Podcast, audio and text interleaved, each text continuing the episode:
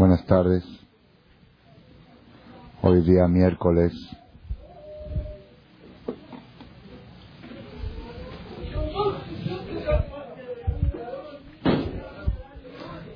¿La besa? Se escucha el ruido, sea.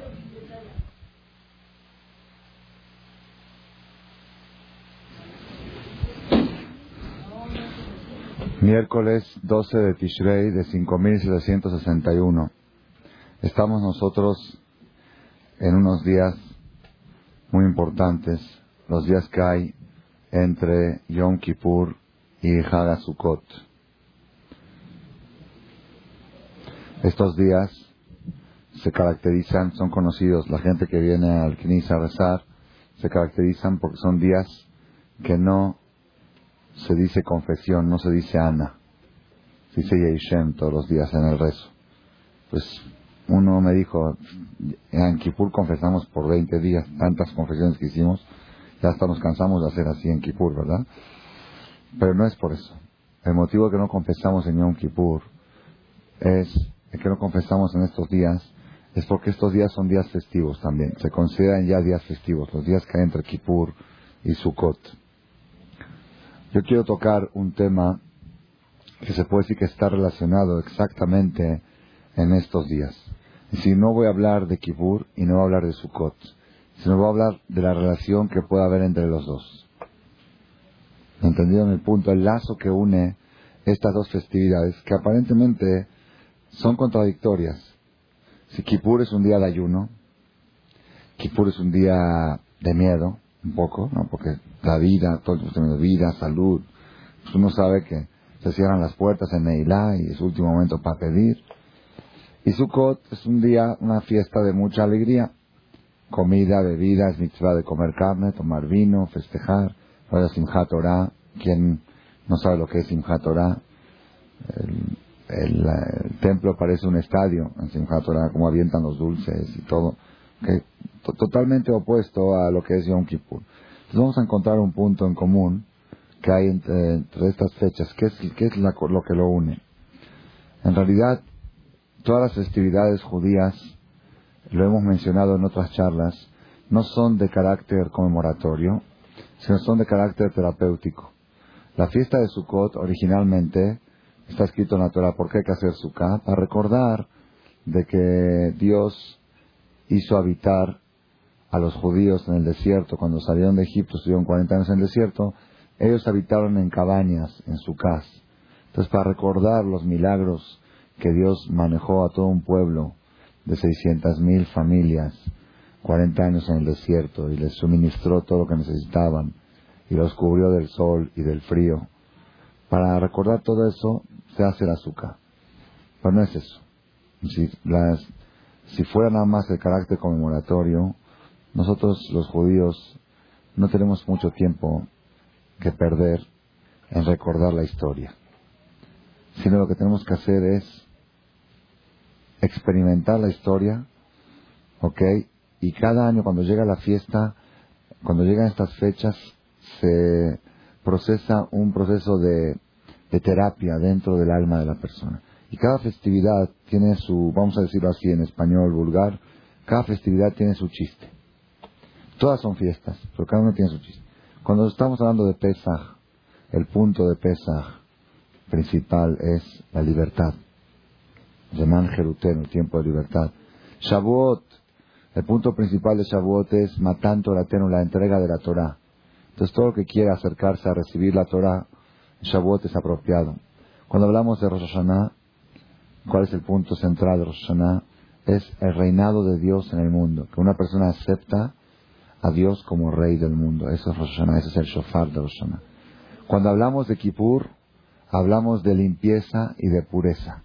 La persona llega a Yom Kippur y se siente cargado de faltas, de pecados, de manchas, y le dice a Dios, límpiame, purifícame, quiero volver a empezar mi negocio, pero con tantas deudas no puedo salir adelante, tantos documentos por pagar, no puedo adelante.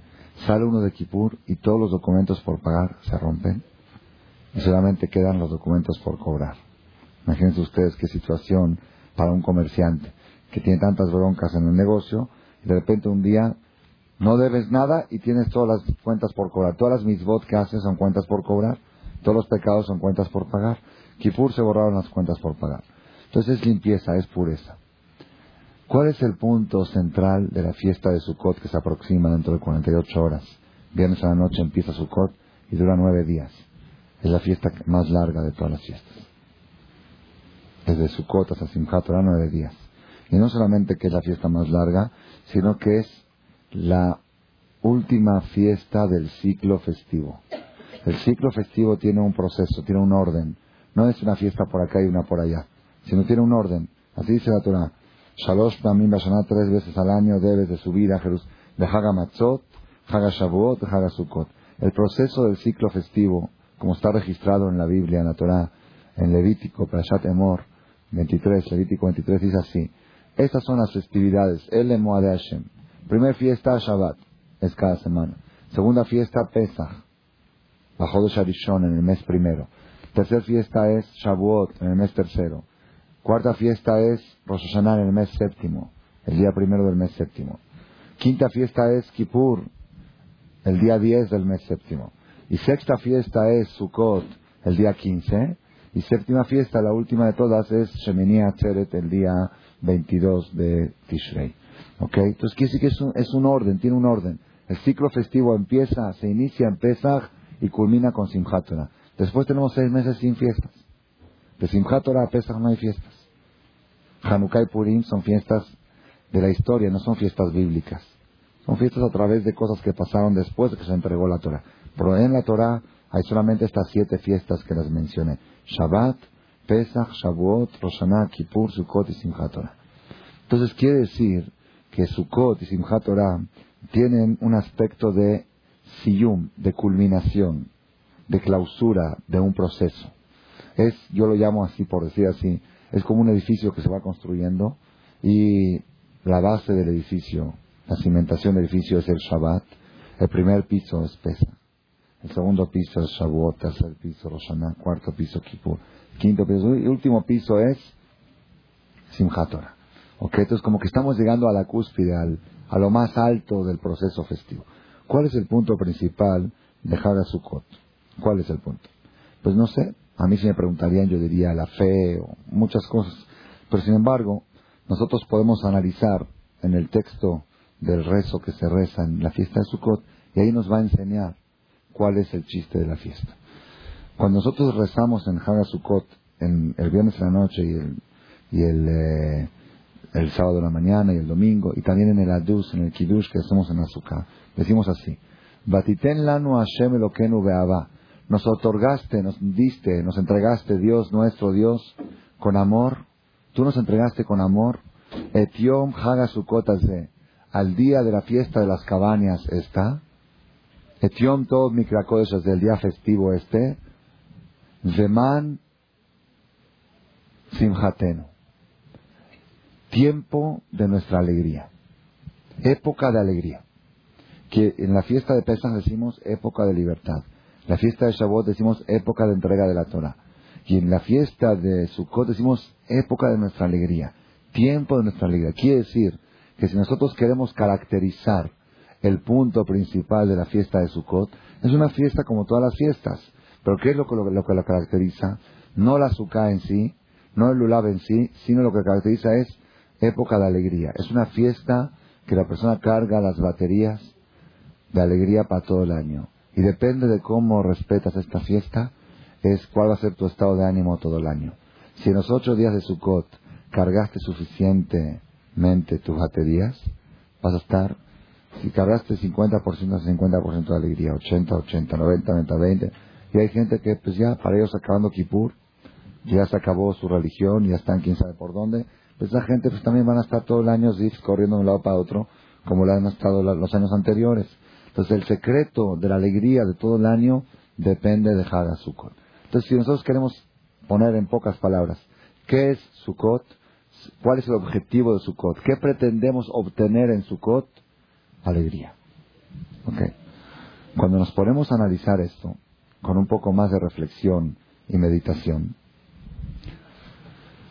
vamos a ver que en realidad hoy en día el tema del siglo es el tema de la angustia, la depresión y la alegría. Es el tema del siglo. ¿Quién me dice a mí que es el tema del siglo? En el último año pasado yo estuve 10 veces de viaje en 10 países del, del mundo. Estuve en Brasil, en Argentina, en Bogotá, en Caracas, en Miami. Y en todas partes donde voy, y estoy dando una charla, a veces las charlas se prolongan hasta la una de la mañana. Son... Cuando veo que el público está medio aburrido, mis charlas son un poco aburridas, cuando veo que el público está un poco aburrido, ah, por eso está lleno, ok, sí, porque le gusta dormir, aquí los arrullos se duermen. Cuando veo que el público está medio dormido, entonces, ¿qué hago? Digo, por ejemplo, cuando a la persona le da angustia y todo se despierta. Parece como que es el tema que le toca a todos. Es el tema universal. Estamos en una generación que el ser feliz causa curiosidad. Cuando te dicen una persona es feliz, así feliz, no, pues, seguro está fingiendo. No, pues anormal, anormal. A tal grado llegamos, a tal grado, que una persona me dijo, dice, me da pena de sonreír en la calle, porque es contra la moda. La moda es tener cara de Tisha está así, deprimido, angustiado. Si sonríes, o es contra la moda, o tienes miedo del mal de ojo. Porque seguro, si dicen seguro, quién sabe cuánto habrá ganado, o qué, qué también le habrá. Entonces, mejor estoy deprimido para que no la gente no piense mal de mí, que me va muy bien. Ya no sabe uno qué hacer si sonreír o llorar. Si lloro, pues está mal. Si sonrío, pues la gente me echa el mal ojo. Está en una situación dramática y caótica, ¿ok? Y, pues, Baruch Hashem, por eso si hoy en día alguien quiere escoger una profesión buena para mantenerse bien, psicólogo. Psicólogo es la mejor, el mejor negocio del día. Cada uno tiene, cada mujer, cada persona tiene su ginecólogo, su doctor, su internista, su cardiólogo y su psicólogo. Un día llegó una sobrina mía, y le dijo a su mamá, una sobrina de 10 años, mamá, ¿por qué no me llevas a terapia? Y la mamá le dijo, hija, pero ¿por qué mis, es que mis amigas todas van? Ya el que no va a terapia se siente anormal. Es anormal, tiene que ir al manicomio porque no tiene psicólogo, no va. A ni lo normal es tener su psiquiatra, su psicólogo, su terapia. ¿Por qué estamos en esa situación?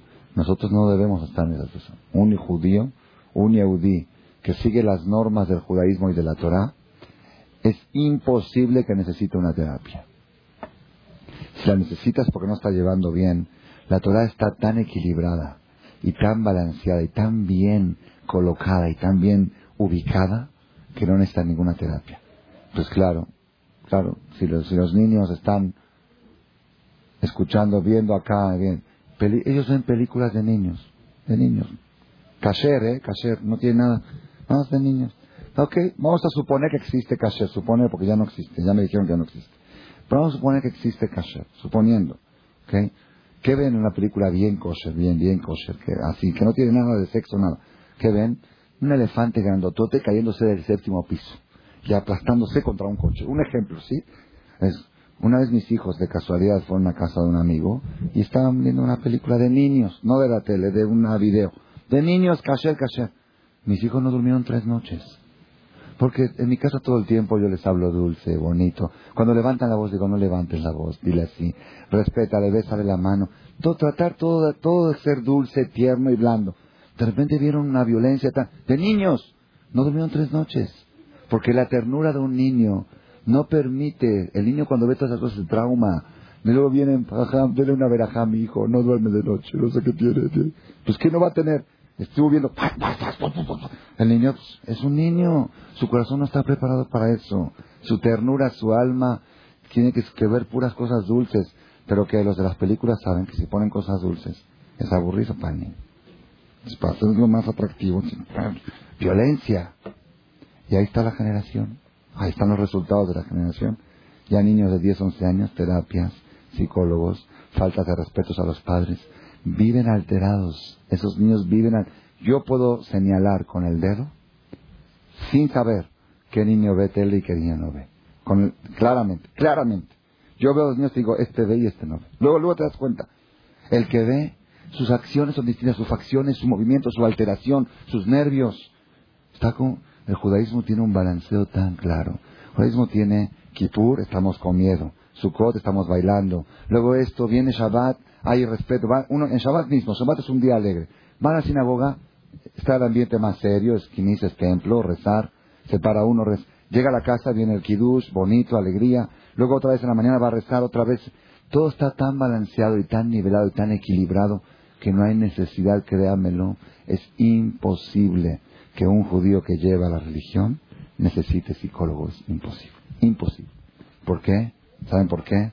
Porque Dios es el psicólogo de todos los psicólogos. ¿Quién me dijo a mí que Dios es el mejor psicólogo del mundo? ¿De dónde saqué yo que Dios es el mejor psicólogo del mundo? Ah, ¿de dónde? A ver, digan ustedes una lógica. Ah, no, porque él creó la psicología. Él fabricó la mente humana. No, sin la Torah, pasó por lógica. Él fabricó la mente humana. Él fabricó el alma humana. ¿Y quién mejor que el fabricante de una computadora para saber cómo funciona y cómo repararla? Entonces, si es el fabricante del ser humano y de la mente humana, pues todo lo que te pone en la Torah te dice, esto te va a ayudar a, llevar una vida equilibrada, una vida balanceada. Aquí está el respeto, aquí está el amor, aquí está el temor, aquí todo, todo, el temor también se necesita.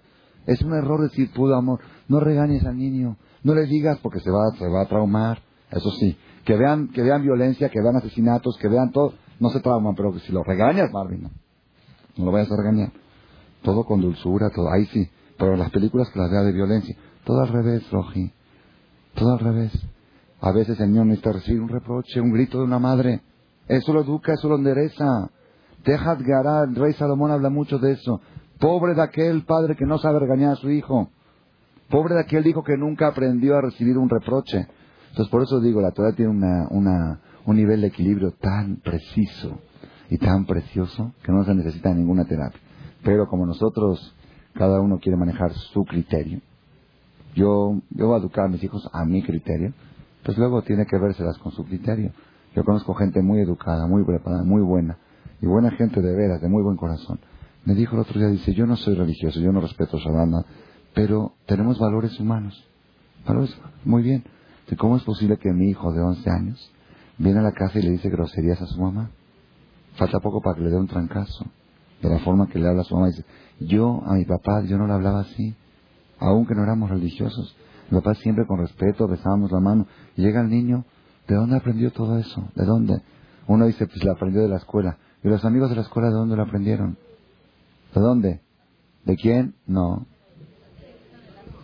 Ese es, ese es, hoy en día el 80% de la educación de nuestros hijos viene del aparato cuadrado.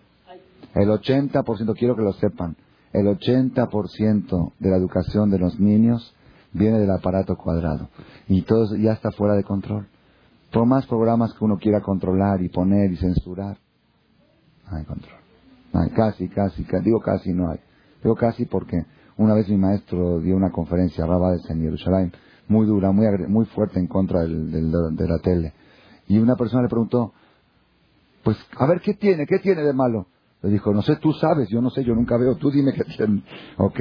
Ustedes saben más que yo, ustedes saben los que ven, los que conocen, pero yo escucho, la gente viene y me cuenta, una señora me contó, una señora que viene aquí a las charlas, una señora mayor, dice que un día sus hijos estaban, sus nietos estaban viendo una película de las últimas que salió, de un eh, Godzilla, ¿se llama? Algo así, que es un, como un, eh, un dinosaurio que aplastaba los edificios de Nueva York, aplastaba los edificios y mataba, aplastaba a la gente y la, las mataba. Y la policía lo estaba buscando a Godzilla para, para atraparlo y para... No, algo así me contó ya más o menos la película.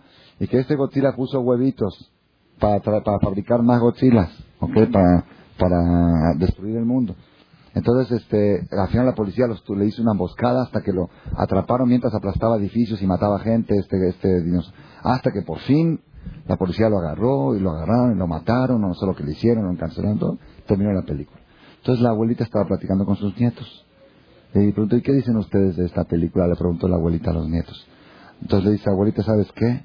No te preocupes. Aunque lo agarraron a Godzilla y lo mataron, ya vas a ver cómo los huevitos van a fabricar nuevos Godzillas y van a ganarle a la policía. Le dice la abuelita a los nietos, pero Roji, el bueno de la película no es el Godzilla, ese es el malo.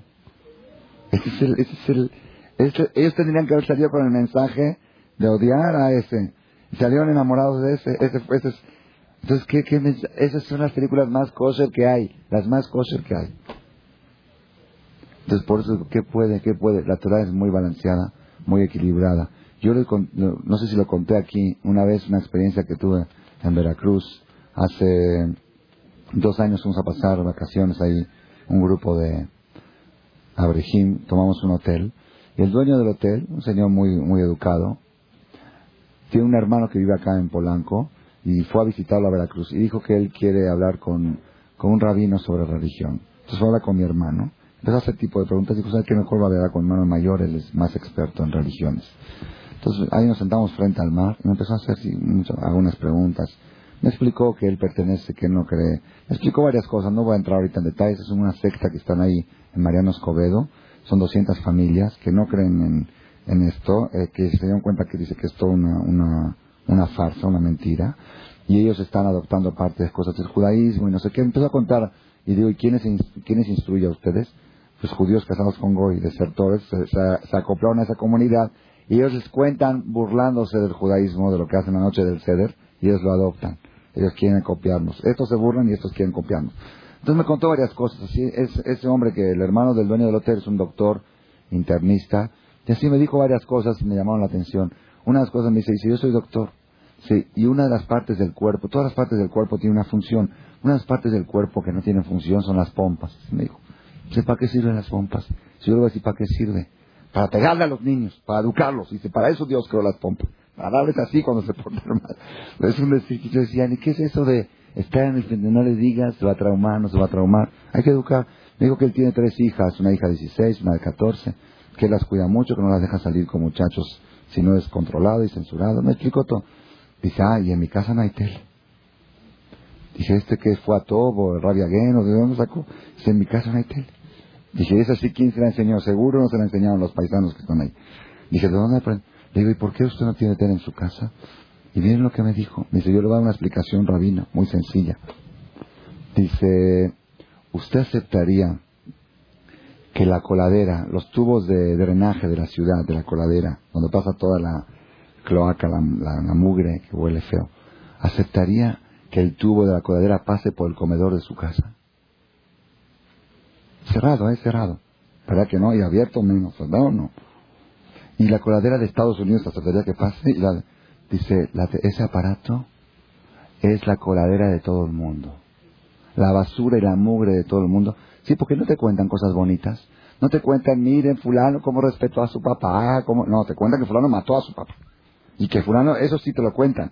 No te dicen que mira qué bonito fulano esto. Las cosas buenas casi, casi no aparecen ahí pura mugre, pura basura. ¿Cómo puedes permitir que toda esa mugre pase por tu casa? Pues está pasando, abres el canal y Me lo dijo un goy sin tener religión, nada más por lógica. Baruch Hashem que todavía queda gente con, con lógica normal y sana. Nosotros no necesitamos todo eso. Nosotros tenemos una Torah que antes de escuchar ese goy ya nos dijo, esto no es bueno y se terminó. El dueño de la psicología te dice, si cuando vas con el psicólogo y te dice un consejo, luego, lo adoptas. Porque el doctor dijo, el especialista dijo, bueno, quizá no sabe, quizá esté equivocado. el especialista, ¿quién más especialista que el creador de las especialidades? Que el creador de la mente humana, que el creador del alma, que el creador psicológico. Entonces vamos a volver otra vez al tema de la angustia y la alegría. la única que tiene respuesta certera a esta problemática que todavía no se ha encontrado solución es la Torah. La Torah tiene balanceado el tema, el tema de la angustia y alegría de una manera impresionante. Yo, yo conté una vez, no sé si en este grupo o en otro, una experiencia de una muchacha, Goy, sirvienta, en Portugal. Esto me lo contó un rabino de Argentina, que él fue, en su juventud, él fue líder de un grupo juvenil para acercarlos al judaísmo, de una, sinagoga. Es un rabino nacido en Brasil y ahora es rabino en Argentina. Yo estuve en una conferencia en Brasil el año pasado y él estuvo conmigo y él lo contó esto en público. Sé que él estuvo en Portugal y se hospedaba de soltero, se hospedaba en casa de un rabino. Este rabino tiene una muchacha que desde los 12 años, 13 años, vivía con ellos y trabajaba ahí de sirvienta. Cuando tuvo 18, 19 años, la muchacha conoció a un novio, Goy, ¿no? Por supuesto. Entonces, ella nunca había tomado vacaciones. Casi, casi era como de la familia ahí, ¿no? Es decir, no, nunca, no así, se sentía a gusto ahí.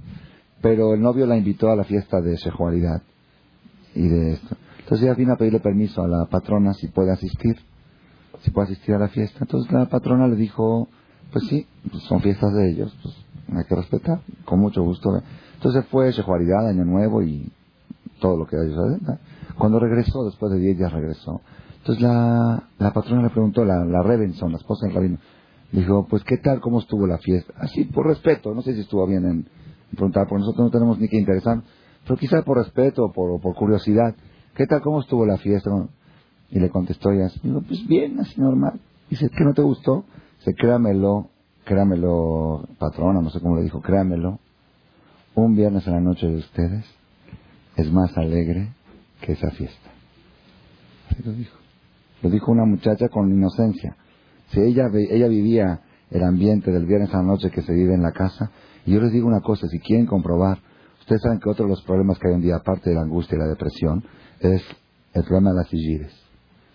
Perdón, no. Siempre está el problema que se le van las sigires, se van las que se fue, que no se fue. Pues, ¿cómo no se va a ir una gire con una patrona con la cara de Tisha que tiene? Pues cualquier, si, si, no, no puede soportar una cara así, está todo el tiempo de mal humor, alterada la patrona, gire se escapa de la casa. Y yo les digo por experiencia, investiguen ustedes, hay estudios, estudios, yo los he hecho, estudios. En las casas de los religiosos duran más las gires. No sé por qué. Duran más. ¿Ah? Y, y trabaja más, tiene razón, más fiestas, más pseudo. Dices, ¿cómo puede ser? Eh, a mí también se me van las sillas, en mi casa se van. Pero hay una cosa muy curiosa, después de un mes tengo sillas que han ido tres, cuatro veces y han regresado. Y dice, ¿qué le pasa? Prueba con una, prueba con otra. Dice, pues la verdad el ambiente que hay en la casa del rabino, aunque no pagan bien, porque soy el que peor pago, ¿ok? Pero, pero hay otras cosas que valen más que el dinero. Se respira respeto, se respira amor, se respira el baile de Shalom Alejem con mis hijos. Las chicas vienen a verlo como un show. ¿Ok? Cuando me pongo, cuando agarro a la bebé y la viento hasta el techo y la cacho, pues, Shabbat, y así la, cargo y, y todo, y, la, y, el brindis del Shalom Alejem, y las canciones de Shabbat, y luego cada niño dice su libre Torah, y luego los dulces de Shabbat y los chocolates, y al otro día, todo ese sistema las emociona tanto que las, cuando se van a otra parte lo extrañan y vuelven a regresar a la casa otra vez. Y luego llega, es tan, tan divertida la vida judía, luego llega Sukkot, luego llega Pesach, luego llega esto, y aquí hay Shedelaz, y aquí hay boda, y aquí Toy Berajot, y, y todo, todo, es un ambiente tan, tan, no hay gritos, hay, pero pocos, relativamente, ¿ok? Entonces todo eso, mucho respeto. Cada vez que mis hijos le piden algo al muchacho, tráeme un vaso. No, no, no, no, no, ¿Cómo se pide? Por favor, hoy le regañé a mi hija. Le dijo, eh, Florencia, tráeme un vaso. Le dije, ¿qué es eso? Es tu sirvienta, sí, pero con respeto, es un ser humano. Y aparte para educarte tú mismo. Por favor, me puedes hacer el favor de traer un vaso. ¿Ok? Todo eso, ellas escuchan como yo regaño a mi hija por esa falta de educación. Todo eso lo encuentran en donde hay un poquito de valores religiosos que todavía queda un poco de respeto. En los demás lados ya no queda nada. Si a la mamá la insulta, dijo, ¿qué puedes esperar que le diga la Imagínese usted, ¿Qué se puede pretender de un niño que diga allí si a la mamá la, está casi aplastando en su, en su forma de hablar? Yo conozco lo aleno casos que le dicen hasta groserías a la mamá lo aleno. Dicen hija de esto, hija del otro. Los hijos de su mamá lo aleno. Espero que no estoy exagerando. Ustedes saben mejor que yo lo que está pasando. Y así en todos los todas las cosas se están perdiendo. La integridad familiar, la pureza de la mujer, la fidelidad de la mujer. Hoy un caso que me llegó ya tiene, tengo dos años atendiendo el caso de que el tío la invitó a la sobrina a bailar en una fiesta y después la sacó afuera y quiso hacer algo con ella y luego así tenía relación de tío a sobrina que, que desde chiquita la conocía pero se salió bailaron en una fiesta juntos el tío se enamoró de ella estaba medio tomado la sacó afuera en el centro social la quiso meter a un cuarto ella se escapó y después la habló la llevó a videocentro a comprar una película y la hablaba y le decía cosas así de amor por teléfono todo broncas, tenía dos años, se desintegró toda la familia, casada, los dos casados, el tío casado y la sobrina casada. Claro, ¿de qué estamos hablando? Y vino aquí la sobrina con el marido, llorando los dos. Ella, según ella, que no ha hecho nada, le creemos que no ha hecho nada. Pero el marido dice, ¿cómo puede ser que aceptó una invitación del tío a Videocentro y a tomar un café juntos y llamadas al celular? Y cada vez que le habla, ¿está tu marido? Tu marido. Si no está, habla con ella una hora.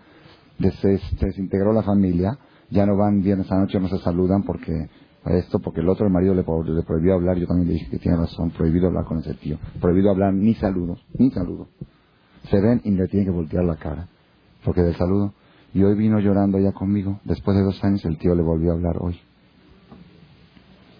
para decirle que ya tenemos que arreglar las cosas, tenemos que aclarar que fue todo una, un malentendido y que no sé qué, y que esto y que lo otro. Dije, bueno, quizás está bien que se aclare que fue un malentendido para que se haga la paz en la familia, porque toda la familia está desintegrada. Pero después me contó toda la plática del tío y le dijo, ¿y qué bonito bailaste el otro día con tu marido en la fiesta? Me dice, ¿y qué, tienes tú que fijarte en cómo yo bailo con mi marido? Yo siempre bailo bien con mi marido. Dice, no, porque tu tía puso a que yo baile con tu otra prima para picarte a ti. ¿Entendió? ¿Qué, qué mente mugrosa. El tío con la sobrina casada. Y la otra sobrina también casada, la otra prima. Y para, y para picar, como la otra no habla con el tío, para picarla, hacen que baile con la otra sobrina para que la otra se pique. Y este el otro. Y ella dice, yo ni me di cuenta, yo ni me fijo en eso, ya no me hables. No, pero yo quiero arreglar las cosas. Para arreglar las cosas que me hable otra persona, no me hables tú. Y vino llorando a mi casa, estuvo una hora llorando ella. Dice, ¿qué hago? ¿Le cuento a mi marido? No le cuento. Si le cuento, se va a poner peor. Dice, no le he contado a nadie, nada más a usted porque tengo confianza con usted. Necesito desahogarme con nadie. ¿Qué hago? Entonces, todo, toda esta, esta situación que cada uno está escuchando, ya no hay, ya no hay nada. ¿Quién puede pensar el tío y la sobrina? El respeto mínimo, ¿ya? Dice, pero me da mucha pena con él porque él desde chiquita me conocía y... Ah, y le dijo, es que yo quiero a todas mis sobrinas, pero tú eres la preferida. Le dice él hoy por teléfono. A ti, como te quiero a ti, no quiero a nadie. Le dije, cuélgale la bocina, cuélgale el teléfono. Eso no se llama que habló para arreglar las cosas, habló para, para enredar más las cosas. ¿Ok? Entonces, Bequitura, en síntesis, estamos nosotros ahora entre Kipur y Sukkot. ¿Cuál es el mensaje que hay entre Kipur y Sukkot? La tenemos que saber un secreto, un secreto grande con el tema de la angustia y la alegría. Ese secreto no lo descubrí yo, ese secreto está escrito en la Kabbalah. Porque al final, al final, al final, la única respuesta que tenemos a tanta angustia que hay en el mundo está escondida en la Kabbalah. El Zohar dice la respuesta. El Zohar Akadosh dice así, ustedes saben que hay una ley que dice que cuando un novio se casa, un novio se casan, el día de la boda es como Yom Kippur, se le perdonan todos los pecados. Todos los pecados, así está escrito. Por eso ayunan, el que puede ayunar, se meten a la tevilá, el hombre también. Es un día que se le borran todos los pecados. Y uno dice, bueno, ¿por qué? ¿Qué tiene? Entonces, ¿cuál es la respuesta? Dice el Zohar así, el Zohar Kadosh dice, Atzvut misitra de Jivia. Dice, la angustia, la tristeza, la depresión viene del veneno que le echó la víbora, que le insertó la víbora, la serpiente, a Javá.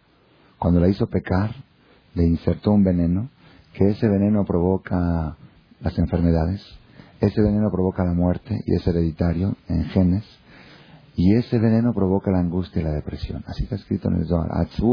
Cuando una persona está triste, es porque ese veneno de la víbora se está manifestando. Uno dice, bueno, ¿y yo qué tengo que ver con eso? Bueno, que todos somos descendientes de Javá y lo heredamos. Pero aparte de todo, aparte de todo, una persona dijo, ¿qué culpa tengo yo que, que Eva pecó? ¿Saben qué le contestó Eva? Eva le dijo, yo viví 930 años y hice un solo pecado. ¿Tú cuántos has hecho en los pocos años que has vivido? Así que no hables de mí. Primero arréglate los tuyos. Y después que limpies los tuyos y tienes nada más el mío, a ver, a ver cómo nos arreglamos. Pero, ¿ok? Cada pecado que la persona hace acrecenta el veneno de la víbora. Es una regla. Cada falta que una persona comete, ya sea un lashonara, un chisme, ya sea un pleito, un coraje, un enojo, un, peleo con la suegra, un peleo con la nueva, con la cuñada, no, pero por la azúcar, la azúcar, ¿sabes qué, Roji? No hagas azúcar y no te pelees. Ok, cada coraje que haces, y cada lashonara, y cada chisme, y cada cosa que hablas, no, pues, hoy es haram la sonara, pero es verdad, es verdad, si justamente es verdad, es la sonara, esa es la prohibición, cuando es verdad es la sonara. Prohibido hablar un comentario negativo de alguien siendo verdad. ¿Para qué tienes que hablar de la gente? ¿Qué beneficio tienes de hablar de la gente? ¿Qué ganas con hablar? No, es que tiene que aprender. Tú estás educando al mundo, entonces tienes que... Entonces, prohibido. Y todo cada vez que uno habla en la sonara, ensucia su alma, la envenena, la mancha. Dice el Zohar Kadosh, la angustia y la depresión vienen de ese veneno. Cuanto más pecados hay, más porcentaje de veneno hay adentro y ese veneno provoca la angustia y la depresión. Cuanto menos, entonces ahora está muy, muy claro el mensaje. El mensaje es así. Los novios cuando se casan, ¿cuál es el ingrediente número uno para poder formar un matrimonio? La sinja, la alegría. Por eso hay mitzvah de alegrar a los novios siete días. Por eso hay que vestirla bien a la novia y bailarles. ¿Cuál es la mitzvah de bailar en la boda? ¿Ah? ¿Para qué uno va a la boda a divertirse? Uno va para alegrar a los novios. ¿Para qué alegrarlos? A través de la alegría se unen los corazones. Es un secreto del judaísmo. La única forma de unir dos corazones diferentes, alegrarlos. Se abren los corazones, se juntan y se cierran, se hace un solo corazón. Entonces, el único arma, instrumento para poder unir dos corazones es la alegría. Y mientras haya pecados no puede haber alegría. Entonces dijo Dios, el día de la boda tengo que borrar todos los pecados para que puedan estar alegres y unirse, unirse el matrimonio. Igual pasa con Kippur. Es imposible llegar a Sukkot sin haber pasado Kippur. Después de haber pasado Kippur, después de haber limpiado, ¿cómo se siente la persona de veras? Después, acabando Kippur anoche, acabando Kippur, se siente uno más ligero, más liviano. No por los kilos que bajó con el ayuno. No, eso aparte, eso se recupera con el pastel que se come acabando Kippur, ya voy a, agarrar más kilos que antes. Pero se siente uno más ligero espiritualmente, se siente uno más lúcido, más tranquilo, más apacible, con una paz interior inexplicable. La sensación de acabando Kippur es inigualable. ¿Cuál es? Es estar aliviado de los pecados. Y al estar los pecados afuera, uno se siente más tranquilo y más alegre. Y al estar alegre uno puede llegar a la fiesta de Sukkot, acumular alegría para todo el año. Entonces, ¿cuál es el mensaje que nos deja los días que hay entre Kippur y Sukkot? El mensaje es este. Si quieres alegría, tienes que reducir el veneno de la víbora, el veneno de la serpiente. ¿Cómo se reduce? Cuanto menos faltas cometas, y cada vez que haces una falta, la persona tiene que limpiarla de inmediato. Hatati, aviti, pasati. pequé, me equivoqué, no vuelvo a hacer. Hice la sonará, perdón, me equivoqué, pedir perdón a quien, a quien se habló de él y limpiar, limpiar. Tratar de mantenerse limpio, como dice el rey Salomón en Proverbios, perdón, Eclesiastés, Bekol et yub gadeja levanim. Todo, todo momento que tu ropa esté blanca, tu vestimenta que esté blanca. Imagínense ustedes vivir con vestido de novia toda la vida. ¿Cómo está la novia? Que no se manche, que no sé, esto pasa por el lado, y no hasta así todo el tiempo, que está blanco, vestido blanco. Estate vestido de blanco todo el tiempo. Y cualquier manchita, límpiala. En Kipur nos vestimos de blanco. Todo blanco así, para mostrar la pureza. Tratar de conservar esa pureza, lo más que se pueda. Y cada vez que sientes angustia, yo le digo, yo lo aplico, lo aplico en mi vida personal. Cada vez que siento un poco de angustia y depresión, me pasa como le pasa a todos, digo, en algo me materialicé. Algo se oscureció en mi alma que está provocando esta angustia. Luego, luego encuentro lo que, lo repongo con cosas espirituales, hago capará, trato de hacer perdón, eh, busco, si encuentro, busco, y si no encuentro, trato de crecer más Torah, más tefilá, más rezo, meter un poco más de espiritualidad en mi persona y automáticamente se elimina. Cuando entra luz, se elimina la oscuridad. La oscuridad, dijo Jafet Haim, la oscuridad, si tú tienes un cuarto oscuro y no ve nada y quieres rechazar la oscuridad, puedes agarrar, traer palos, a oscuridad, vete para afuera, vete para afuera, oscuridad, ¿se puede? ¿Qué hay que hacer para quitar la oscuridad? Ponerlos. Es la única forma. Entonces, cuando una persona tiene angustia y depresión, es porque hay una opacidad, hay una oscuridad, hay una neblina adentro. ¿Y cómo se elimina? Metiendo luz. ¿Y cuál es la luz? Mitzvot, mitzvot, obras de bien. La sukkah es una cosa maravillosa. Cada segundo y segundo que la persona está dentro de la sukkah, está insertando luz dentro de su alma. La sukkah tiene una capacidad, una energía, una fuerza que no tenemos imaginación, a tal grado que está escrito en Arizal que el viernes a la noche, como este año de Sukkot, no se dice Shalom Alechem, Shalom, bienvenidos a los ángeles. ¿Por qué? Si cada viernes a la noche acompañan ángeles del Knisa, dice la noche de Sukkot, acompañan pero no pueden entrar a Sukkot. Estamos en un nivel tan alto que ni ellos pueden entrar. Si imagínense, en Kippur somos como ángeles y en Sukkot ya estamos por arriba del nivel de ellos. El nivel de santidad que hay en Sukkot es tan elevado que los ángeles no tienen acceso. Imagínense qué luz, qué capacidad, qué fuerza. Hay que poner en la azúcar una silla especial, aparte de las sillas para todos los invitados, una silla especial en la esquina cubierta con un mantel y un libro. ¿Para qué? ¿Para qué? Para recibir al huésped del día. Cada día viene a visitarnos uno de los siete patriarcas. El primer día viene Abraham, el segundo viene Isaac, el tercero viene Jacob, el cuarto viene Moshe, el quinto viene Aarón, el sexto Yosef y el séptimo David. Y están visitando y vienen, vienen a visitar cada suká y suká. Yo me acuerdo el primer año que les conté a mis hijos, cuando eran un poquito ya de cinco o seis años, Estaban asustados, no querían voltear a ver las sillas. no querían Dije, no se preocupen, volteen a ver, ahí está Abraham, aunque no lo ven, ahí está. ¿Qué quisiste? está? La energía de Abraham vino. ¿Qué es Abraham vino? Gesed, bondad, ayuda al prójimo, fe. Eso está en la azúcar y, y recibes esa energía. El otro día la energía de Isaac, Isaac es entrega, Jacob es Emet, Moshe Rabenu es otra cosa. Cada uno representa algo y todo eso lo tenemos cada día en la fiesta de Sukkot. Por eso cada persona tiene que procurar tener su propia azúcar. azúcar. Les voy a contar una experiencia que tuve ayer que dejó huella en mi persona. Tenemos eh, su casa de ustedes aquí enfrente. Por primera vez vamos a hacer su cote aquí en el número 40. Y tenemos, gracias, tenemos un patio que hay un árbol del vecino que llega dos metros dentro de nuestro patio. Y un azúcar debajo de un árbol no sirve. Tiene que ser directamente la palma al cielo. Si no puede interrumpir, no puede interferir un árbol, aunque el árbol también es vegetal, pero como está pegado a la tierra no sirve. Tiene que ser vegetal desconectado de la tierra, porque si está conectado a la tierra ya es otra vez material, ya es terrenal. Tiene que ser algo celestial, ¿ok? Entonces, un árbol encima del azúcar no sirve. Tiene que ser la palma y el cielo, directamente. Entonces dije, vamos a pedirle, dije a mi esposa, ve, a hablar con la vecina, a ver. Dice, no, estas son cosas de hombres, tú sabes hablar mejor, yo no sé. Dice, yo hago todo lo que me pidas, pero eso, relaciones públicas eres tú. ¿Ok? No sabíamos si era Goy, si era paisano, no sabemos quién era. A veces se me hace más fácil con Goy que con paisanos, de veras. Porque el Goy me dice, ah, con mucho respeto, y el paisano dice, ¿qué tiene? Y eso que... Bueno, se hace más fácil explicarle a veces. Bueno, no importa. De todos modos, así me ha pasado en otras ocasiones, cuando tuve que pedir permiso a, vecinos para algunas cosas, se me hizo más fácil con Goy. En serio, será algo, Goy no tiene libro, tiene será ¿y qué tiene? ¿Y quién dijo? ¿Y quién es? No pasa nada, Dios lo acepta igual. Bueno, el principal es el corazón y no sé qué, todas esas, todos esos sermones que le dan al rabín. ¿Ok? Bueno, entonces fui, toqué la puerta y salió una señora paisana. No sabíamos que era paisana, una señora mayor como de 60 años, poco más. Y dice, sí, yo, yo sé lo que es. No, mi esposa empezó, fui, ayer fui con mi esposa, no, paisana, fui con mi esposa juntos. Mi esposa empezó a decir, mire, el patio, su árbol, este, está esto. Y la verdad, este, a veces se ensucia. Empezó mi esposa a dar de vuelta y la muchacha limpia. Dije, no le hagas el cuento, vamos al grano. Le dije, mira, se ensucia la y limpia, no hay problema, la muchacha limpia. Le dije, el problema es que ahorita viene una fiesta de Sukkot y nosotros tenemos que hacer. Dijo, claro que sí, Azuke, yo soy Yiddish, empezó a contar, dijo su apellido, que su abuelito era un gran rabino, y tiene su historia, que tiene tíos en Nasharim y esto, ¿ok?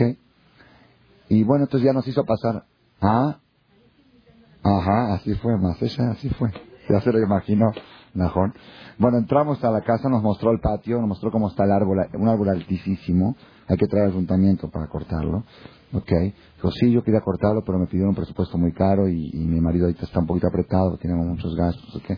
Dije, bueno, a ver, compartimos el gasto, buscamos la manera. Así hablando una cosa, decir, la verdad, si mis nietos, tienen siete nietos, mis nietos vienen este, a visitarme y me preguntan, abuelita, ¿por qué no haces suque? Porque en la escuela les enseñan de la suque, ¿por qué tú no haces suque? Y yo, la verdad, dice, yo no hago porque no sé cómo se hace. No sé ni qué. Pero ahorita, si usted me explica, quizá este año ya hago mi suque. Entonces le explicamos más o menos. Dijo, bueno, que no sabe si le va a dar tiempo de hacerla este año, pero con mucho gusto va a venir a nuestra suque y va a traer a sus nietos este año a nuestra suque y el próximo año ya va a tener su propia suque. Entonces, ¿por qué le digo? Ah, el árbol ya, el árbol, hoy trajimos una persona del ayuntamiento, mañana van a empezar a, a, podarlo, no es cortarlo, es podarlo, pero es ahí, son dos camiones de basura, es todo una, pero todos modos, ¿por qué digo la idea? La señora está, una señora ya mayor de edad, sus nietos, y una abuelita, ¿por qué no hace su que? Quizá, no quiero hablar, ¿no? Porque quizá abuelito de Shehuaridad sí pone, porque yo he visto ya en casas de paisanos, ¿ok? Pero su, lo nuestro, lo nuestro, hay que agarrar, el que tiene lo nuestro y todo el azucado, nada todo, ya nos, ya no hay necesidad de buscar otras cosas. Está tan completa nuestra religión, tan, tan balanceada y tan equilibrada, que el que lo hace no necesita.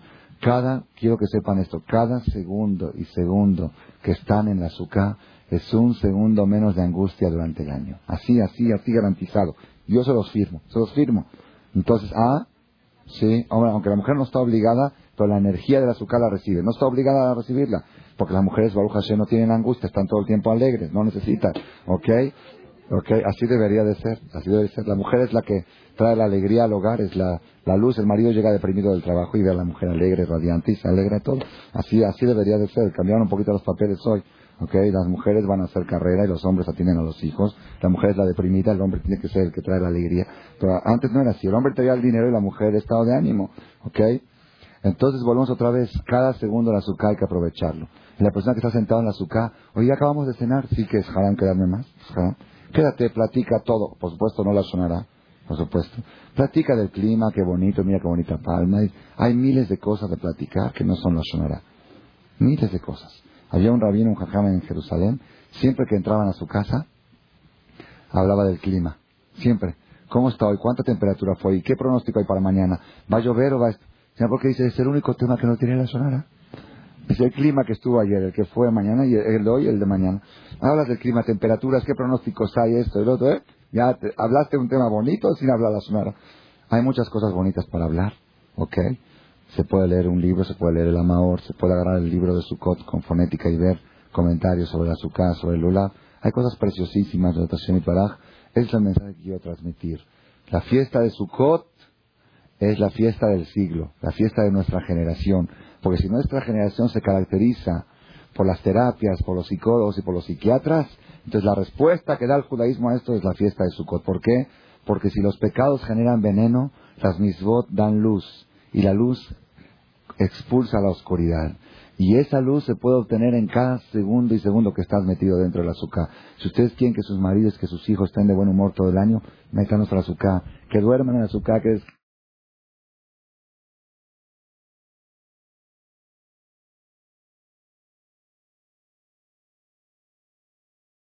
tiene que ser el que trae la alegría. Pero antes no era así. El hombre tenía el dinero y la mujer el estado de ánimo. ¿Ok? Entonces volvemos otra vez. Cada segundo del azúcar hay que aprovecharlo. La persona que está sentada en la azúcar, hoy acabamos de cenar, sí que es harán quedarme más. Quédate, platica todo. Por supuesto no la sonará. Por supuesto. Platica del clima, qué bonito, mira qué bonita palma. Hay miles de cosas de platicar que no son la sonará. Miles de cosas. Había un rabino, un jajam en Jerusalén, siempre que entraban a su casa, hablaba del clima. Siempre. ¿Cómo está hoy? ¿Cuánta temperatura fue? ¿Y qué pronóstico hay para mañana? ¿Va a llover o va a...? Porque dice, es el único tema que no tiene la sonara. Dice el clima que estuvo ayer, el que fue mañana y el de hoy el de mañana. Hablas del clima, temperaturas, qué pronósticos hay, esto, el otro, ¿eh? Ya hablaste un tema bonito sin hablar la sonara. Hay muchas cosas bonitas para hablar, ¿ok? Se puede leer un libro, se puede leer el Amaor, se puede agarrar el libro de Sukkot con fonética y ver comentarios sobre la Sukkah, sobre el Lulav. Hay cosas preciosísimas de Tashem y Paraj. es el mensaje que quiero transmitir. La fiesta de Sukkot es la fiesta del siglo, la fiesta de nuestra generación. Porque si nuestra generación se caracteriza por las terapias, por los psicólogos y por los psiquiatras, entonces la respuesta que da el judaísmo a esto es la fiesta de Sukkot. ¿Por qué? Porque si los pecados generan veneno, las misbot dan luz y la luz expulsa la oscuridad. Y esa luz se puede obtener en cada segundo y segundo que estás metido dentro del azúcar. Si ustedes quieren que sus maridos, que sus hijos estén de buen humor todo el año, métanos al azúcar. Que duerman en azúcar, que descansen ahí, que platiquen. Azúcar, azúcar. Hay mujeres que el marido le dice, es que hoy va a dormir en azúcar. Ya estás siendo fanático, ya cosas raras. Si supiera la mujer cuánto gana ella de que el marido duerma en azúcar, lo dejaría ahí las 24 horas. Quédate ahí, no te muevas de ahí, quédate ahí. Nada más para que todo el año estés de buen humor. ¿Ok? Así es que nos ayude que podamos celebrar esta fiesta de Hagasukot, que Dios acepte nuestra, nuestra fiesta, nuestra buena voluntad, y que Data Shemit Baraj, estos nueve días de terapia, de alegría, den su fruto y su resultado para el próximo año. Vamos a tener un año alegre, cuando hay alegría, hay matrimonio, hay shalom hay educación, hay Torah, todo se hace más fácil, todo se hace más ligero. todas, las, todas las dificultades de la vida se superan cuando hay un estado de ánimo alto. Por eso hay que aprovechar esta oportunidad y no dejarla pasar. Nueve días de Simjá, de Baraj van a generar alegría para todo el año. Amén, amén.